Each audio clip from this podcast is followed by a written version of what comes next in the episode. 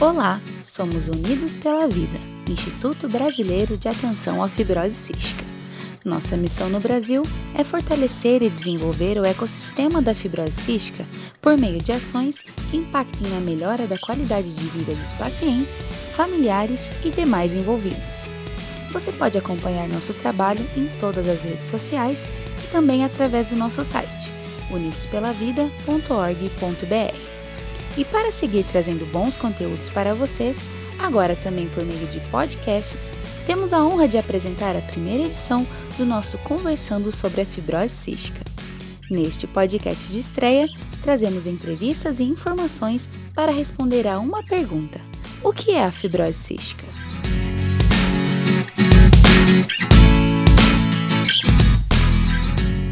Doença genética rara e ainda sem cura, a fibrose cística afeta 1 a cada 10 mil nascidos vivos no Brasil.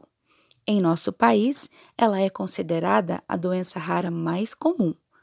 De acordo com o Registro Brasileiro de Fibrose Cística de 2017, existem mais de 5 mil brasileiros diagnosticados com a doença. Para falar mais sobre o que causa a fibrose cística e seus principais sintomas, conversamos com o biólogo e presidente da Associação Carioca de Assistência à Mucoviscidose, Cristiano Silveira. A fibrose cística é uma doença genética, quer dizer que a criança já nasce com essa alteração. Ela é autossômica, o que quer dizer que acontece tanto em meninos como em meninas na mesma proporção, e ela é recessiva, o que quer dizer que para a criança ter a doença, ela precisa receber essa alteração, é, uma cópia dessa alteração do pai e uma cópia dessa alteração da mãe.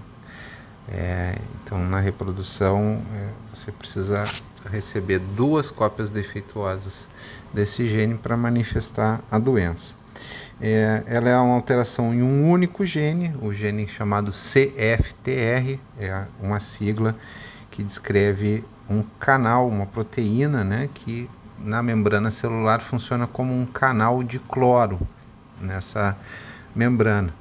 É, por essa alteração, né, nesse único gene que vai codificar lá uma proteína e que vai fazer esse canal na membrana celular, você tem é, já como manifestação da doença uma alteração na composição dos líquidos né, de algumas glândulas do corpo, o que faz é, por exemplo, que na, no sistema respiratório você tem um acúmulo de secreção nos pulmões, no sistema digestivo você tem a dificuldade também de algumas secreções, como a secreção das enzimas do pâncreas, é, serem liberadas. Então, é, como já falando dos sintomas, né? A gente tem sintomas principalmente respiratórios, é uma doença que se caracteriza por uma obstrução progressiva das vias respiratórias, né? É, e na parte digestiva, uma dificuldade de absorver alguns tipos de alimentos, especialmente as gorduras, por conta do problema das enzimas pancreáticas que não chegam ao tubo digestório e então é, na quantidade suficiente, então a, a criança não digere bem o, esse alimento. É, tem outras manifestações também. Né? É, você pode ter uma ausência dos canais deferentes nos meninos, né? o que causa uma azospermia, é, uma mudança também é, nas, nas secreções da cervix nas, nas meninas também, né? nessa parte reprodutiva, então, essa manifestação. E uma outra manifestação que é clássica também é na glândula sudorípara, de você ter um suor mais salgado é, que as pessoas sem fibrose cística. Além de mucoviscidose, a fibrose cística também é conhecida como a doença do beijo salgado. Sabe por quê? Quem explica pra gente é o biólogo Cristiano Silveira.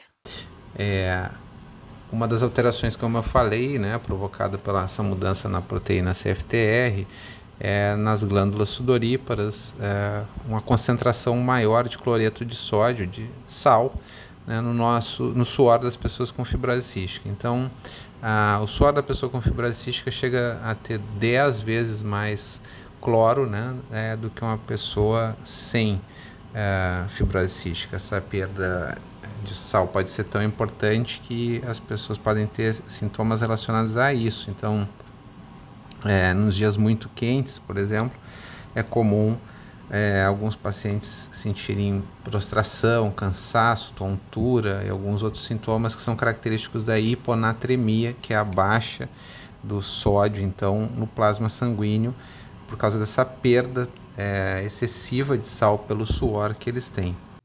Apesar de ainda não ter cura, a fibrose cística tem tratamento e a adesão da pessoa diagnosticada é uma etapa fundamental para que ela tenha mais saúde e qualidade de vida. A psicóloga, fundadora e diretora-geral do Unidos pela Vida, Verônica Stasiak Bednarkizuk de Oliveira, explicou para a gente um pouco mais sobre as etapas que envolvem o tratamento da fibrose cística e a importância da adesão ao tratamento. Bom, apesar da fibrose cística ser uma doença só, a gente sempre fala que cada caso é um caso, né? Existe, obviamente, um padrão, entre aspas, de tratamento para todos os pacientes, mas alguns pacientes vão precisar é, fazer alguns antibióticos por conta das bactérias que eles têm, outros pacientes não vão ter necessidade de fazer esses antibióticos. Tem pacientes que não têm insuficiência pancreática, por sua vez não precisam fazer as enzimas, mas de modo geral, as principais etapas do tratamento da fibrose cística é, consistem em, primeiro, manter o pulmão sempre limpo, é, livre de secreção no máximo possível. É, e obviamente é, com força necessária para ter uma capacidade respiratória melhor. Então, como que se faz isso? Todos os dias, fisioterapia respiratória para limpar essa secreção do pulmão. Geralmente ela é feita após a inalação com mucolítico e com a inalação hipersalina. Isso vai variar também da orientação do pneumologista e do fisioterapeuta, mas basicamente o paciente vai fazer uma inalação com mucolítico e posteriormente vai fazer ali a fisioterapia respiratória para manter esse pulmão limpo e livre de qualquer tipo de secreção. Depois, o paciente também precisa fazer atividade física para ter esse condicionamento respiratório, para ter mais força, para fortalecer a musculatura, enfim, e conseguir então ter uma capacidade aí melhor e obviamente uma melhora na qualidade de vida, porque a gente sabe que a atividade física faz bem para todo mundo. Aí falando um pouco mais de pulmão também, de modo geral, infecção, aí existem pacientes, na grande maioria das vezes, que fazem uns antibióticos, seja endovenoso ou por via oral. Então, o antibiótico, o antibiótico também é super importante para essa etapa do tratamento de quem tem fibrose cística. Suplementação com enzimas digestivas para aqueles pacientes que têm, então, uma insuficiência pancreática e é necessário tomar antes de, da, das refeições, né? E também, obviamente, de acordo com a orientação do gastro ou do nutricionista ou do médico que o acompanha. É, suplemento vitamínico, porque existe uma deficiência na absorção de nutrientes e vitaminas por esse paciente, por isso é preciso fazer essa reposição. Então, de modo geral, a gente está falando de um tratamento aí que é multissistêmico, ou seja, vai afetar vários órgãos e vários sistemas do paciente.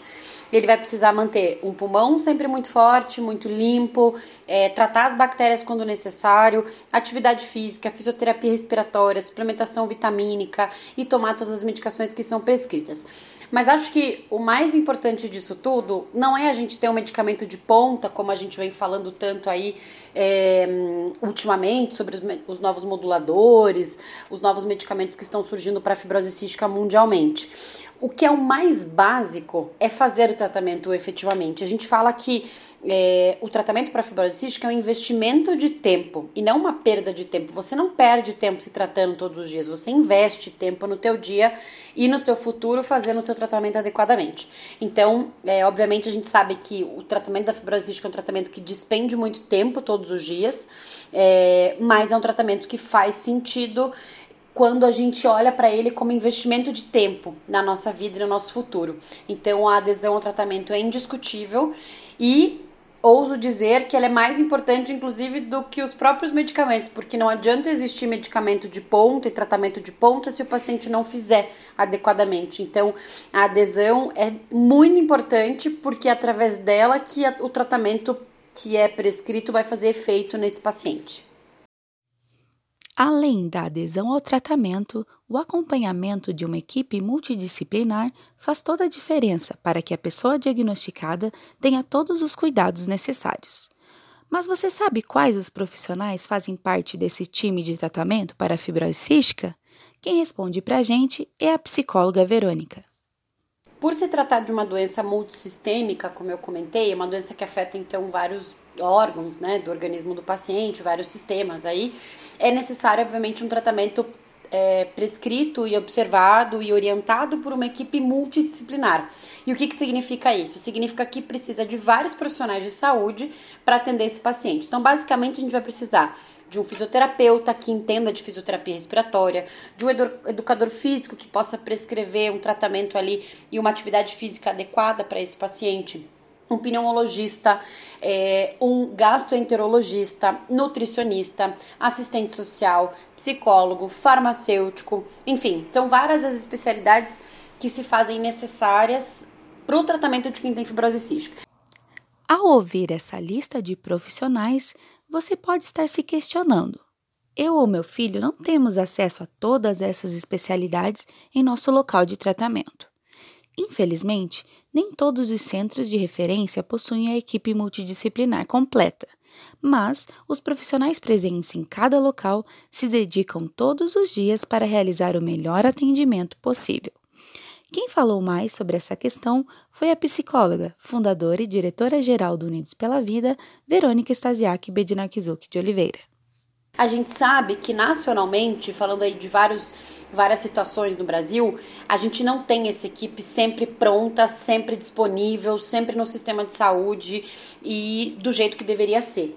Então, o que a gente pede sempre é para que os profissionais passem a buscar mais informações sobre a fibrose cística, para por sua vez conseguirem ajudar mais os pacientes que têm essa patologia se tratarem. A gente ainda tem uma deficiência muito grande de profissionais da saúde que entendam de fibrose cística, e eu falo isso é, de carteirinha, porque eu penei muitos e muitos anos até ter o diagnóstico de fibrose cística, justamente porque os profissionais que eu passei, vários deles nunca tinham ouvido falar em fibrose cística, então mesmo apresentando todos os sintomas, nunca ninguém sabia o que era.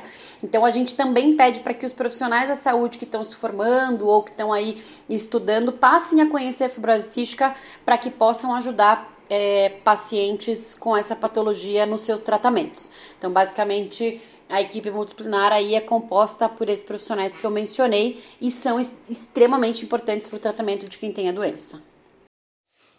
Agora que você já conhece mais sobre a fibrose cística, seus sintomas e tratamento, vamos falar um pouco sobre o diagnóstico da doença. A triagem da fibrose cística começa no teste do pezinho. Em muitos casos, apesar de conhecer a existência e a importância desse exame, muitas famílias ficam com dúvidas sobre como ele é feito. Por isso, a psicóloga Verônica traz mais informações sobre o teste do pezinho. Bom, o teste do pezinho ele deve ser realizado no terceiro e o sétimo dia de vida do bebê. E é um teste que é garantido por lei, que faz parte do Programa Nacional de Triagem Neonatal. Então ele precisa ser feito a partir do momento que a criança nasce, entre o terceiro dia de vida, geralmente ali após 48 horas, às vezes já é feito na maternidade. É, e esse teste é extremamente importante para triar não só a fibrose cística, como outras doenças que podem ser identificadas ali é, no teste do pezinho, como a fenilcetonúria, anemia falciforme, monoglobinopatia, deficiência de biotinidase, enfim. São várias as doenças que podem ser identificadas no teste do pezinho e ter o seu tratamento iniciado rapidamente, evitando então complicações gravíssimas e às vezes até irreversíveis nesse paciente. Para a fibrose cística, a partir do momento que o teste do pezinho dá alterado, é necessário fazer então um reteste, que a gente chama uma recoleta. Essa recoleta vai ser importante para avaliar se de fato os índices é, permanecem alterados, e é no exame lá que a gente chama de imunotripsina reativa, ou ITR ou IRT, dentro do exame do pezinho. É, e se vier alterado novamente o reteste, a recoleta, vai ser necessário então fazer é, o teste do suor, que é o que a gente chama de é, padrão ouro para o diagnóstico da doença. Então, é, o teste do pezinho a gente chama aqui, ele é uma triagem ali para a doença e para ser confirmado o diagnóstico de fibrose cística é necessário então que faça o teste do suor e isso pode ser feito a qualquer tempo da vida, então não só para os bebês que tiveram o teste do pezinho alterado, mas também para aqueles pacientes na fase adulta, na infância, na adolescência, é, que têm sintomas da fibrose cística e que, por sua vez, são indicados para fazer o diagnóstico. Então, é o teste do suor ou os exames genéticos que vão indicar aí é, uma possível, um possível diagnóstico de fibrose cística para os pacientes que já passaram aí do tempo do teste do pezinho ou por sua vez não fizeram, enfim, por outros motivos. Além de biólogo e presidente da CAN Rio de Janeiro, Cristiano Silveira também é pai de fibra do Pedro, diagnosticado com fibrose cística. No caso do Pedro, o teste do pezinho já identificou a presença da doença logo nos seus primeiros dias de vida e fez toda a diferença para que seu diagnóstico fosse precoce e sua família pudesse buscar o tratamento adequado mais rapidamente. Bom, eu tenho um filho com 15 anos que foi diagnosticado logo que nasceu, então, pelo teste do pezinho. Eu acho que, assim como eu, todas as pessoas que tiveram essa oportunidade de ter um diagnóstico precoce pelo teste do pezinho têm a felicidade de começar o tratamento muito cedo, né, muito logo, até antes de aparecimento de alguns sintomas.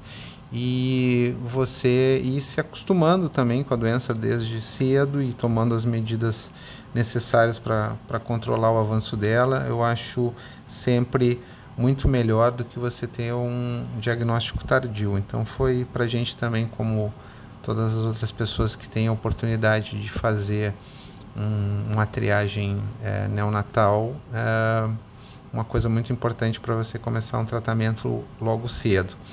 Eu me lembro que a gente teve essa oportunidade porque fizemos o exame na rede privada. Na época que o Pedro nasceu, em 2004, esse exame ainda não era disponibilizado por, pelo SUS lá no Rio Grande do Sul, onde o Pedro nasceu. É, e foi uma luta muito grande, então, é, que ele entrasse, é, que a fibrose cística fosse incluída no Programa Nacional de Triagem Neonatal em todo o país. Isso só aconteceu ali por 2011, 2012, alguns estados é, conseguiram se homologar na fase 3 do Programa Nacional de Triagem Neonatal.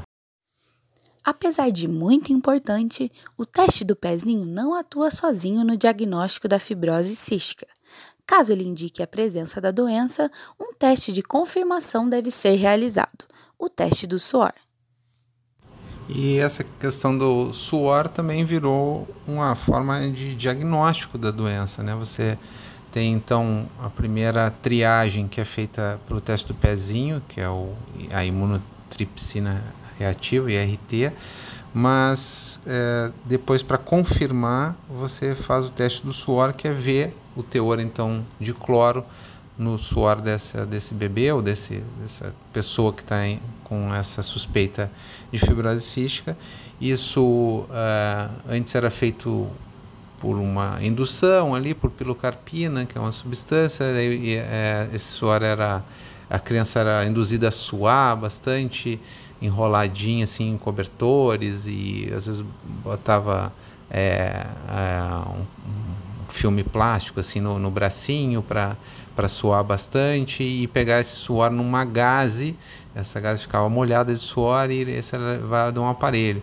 Hoje tem outros aparelhos que fazem essa detecção de uma forma um pouco mais direta, né? não, não tem essa necessidade dessa gás que é levado depois da coisa, mas em alguns lugares ainda é feito com a, a gás. Então é uma técnica que basicamente pretende determinar o teste do suor, então pretende determinar a quantidade de cloro é, no suor dessa criança, tem um valor lá de detecção, é, que como eu falei, costuma ser até 10 vezes mais alto do que as pessoas sem fibrose cística, então é um exame bastante que dá uma indicação bastante boa assim é, da presença da doença.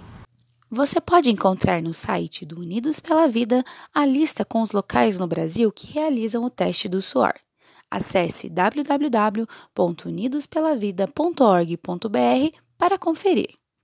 A psicóloga Verônica, que trouxe várias informações sobre a fibrose cística neste podcast, também foi diagnosticada com a doença.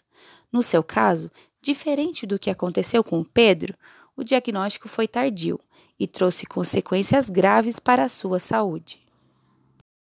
Bom, é, desde pequena eu sempre tive muito problema de saúde, né? Então eu tinha aí uma média de 4, 5 pneumonias por ano. Depois, com 18 anos, eu precisei tirar duas partes do pulmão direito, tirei vesícula, uma parte do pâncreas parou de funcionar depois de uma pancreatite muito grave.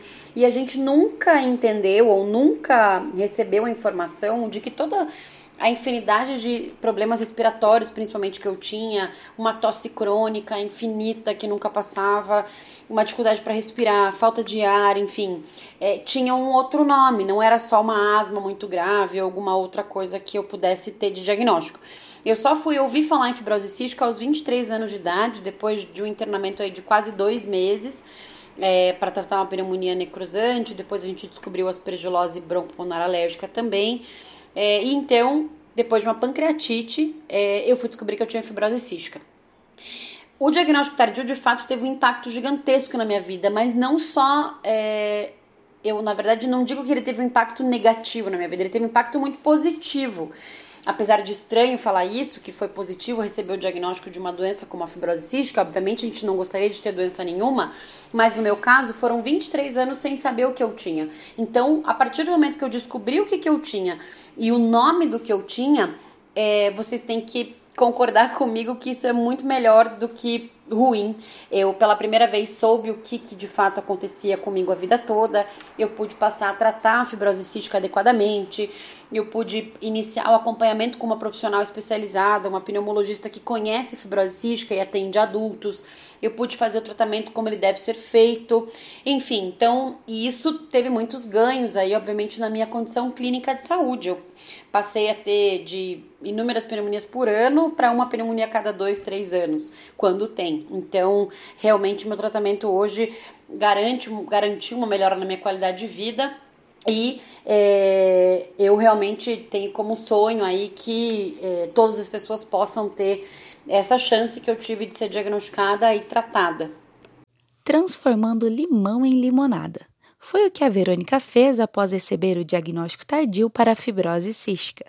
Além de poder buscar o tratamento adequado para ter mais saúde, Verônica fundou o Instituto Unidos pela Vida para ajudar outras pessoas com a doença, familiares, associações de assistência, profissionais e estudantes de todo o Brasil. Olha, é, sim, meu diagnóstico está totalmente ligado à Fundação do Unidos pela Vida e faz parte desse sonho que eu falei de que eu gostaria mesmo que as pessoas tivessem essa chance que eu tive de ser diagnosticada e tratada. Então, durante esse internamento de dois meses que eu tive, eu tive um sonho no hospital que eu tinha fundado um grupo para ajudar pessoas com problemas respiratórios. E nesse sonho, é, eu estava embaixo de uma árvore, num campo bem verde, é, e eu conversava com as pessoas sobre a importância que a gente tem que dar para o ar que a gente respira. É, e aí eu acordei, anotei esse sonho e comecei um trabalho então focado para quem tinha problema respiratório, que na época era o que eu de fato tinha. Depois de um mês, durante um internamento né, que eu tive de pancreatite, eu fui descobrir que na verdade o que eu tinha era fibrose cística. E eu nunca tinha ouvido falar nesse nome, não sabia do que se tratava, não sabia o que acontecia. Quando eu recebi o diagnóstico e comecei a estudar a doença, eu vi que tudo que eu tive a vida inteira foi por falta de diagnóstico e de tratamento adequado. E aí eu comecei a pensar em quantas Verônicas estavam nessa mesma situação que eu, ou já não estavam mais aqui porque não tiveram essa chance que eu estava tendo de ser diagnosticada e tratada. E aí então nasceu Unidos pela Vida, que hoje é um Instituto Brasileiro de Atenção à Fibrose Cística, é, que tem como missão então fortalecer todo esse ecossistema da fibrose cística no Brasil, ou seja, tudo que está relacionado à fibrose cística a gente tenta atuar, melhorar, desenvolver, e aí a gente trabalha desde a comunicação da fibrose cística no Brasil para as pessoas passarem a conhecer a doença, até a parte de suporte para aquelas pessoas que estão sendo diagnosticadas agora e precisam de ajuda, orientação, enfim. A gente trabalha muito com a parte de educação e pesquisa, estimulando as pessoas a estudarem a fibrose cística, os profissionais a pesquisarem, a publicarem artigos. A gente desenvolve eventos que capacitam esses profissionais, como o Simpósio Paranaense, a participação na organização do Congresso Brasileiro de Fibrose Cística a, o desenvolvimento do projeto Fibrose Cística nas universidades, que agora a gente vai lançar uma plataforma super legal chamada Conexão Fibrose Cística.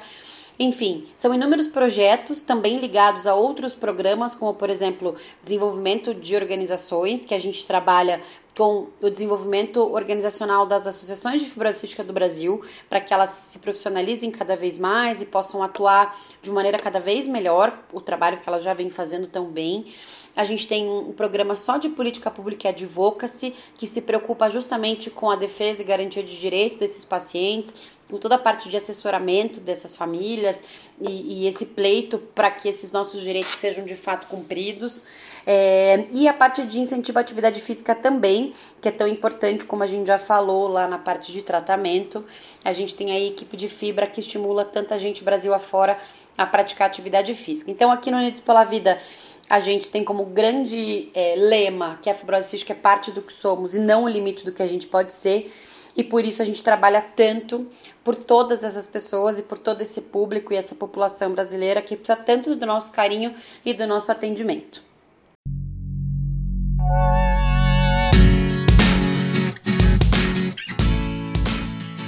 Para mais informações, entre em contato conosco pelo telefone 41 99636 9493 ou no e-mail contato unidospelavida.org.br.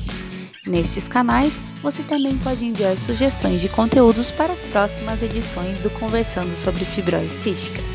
Em caso de dúvidas, procure o seu médico. Ele poderá lhe ajudar a esclarecer todas as suas perguntas.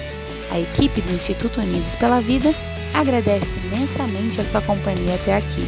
Em breve, uma nova edição do nosso podcast será lançado. Aproveite para compartilhar este material entre seus amigos e familiares. Até a próxima!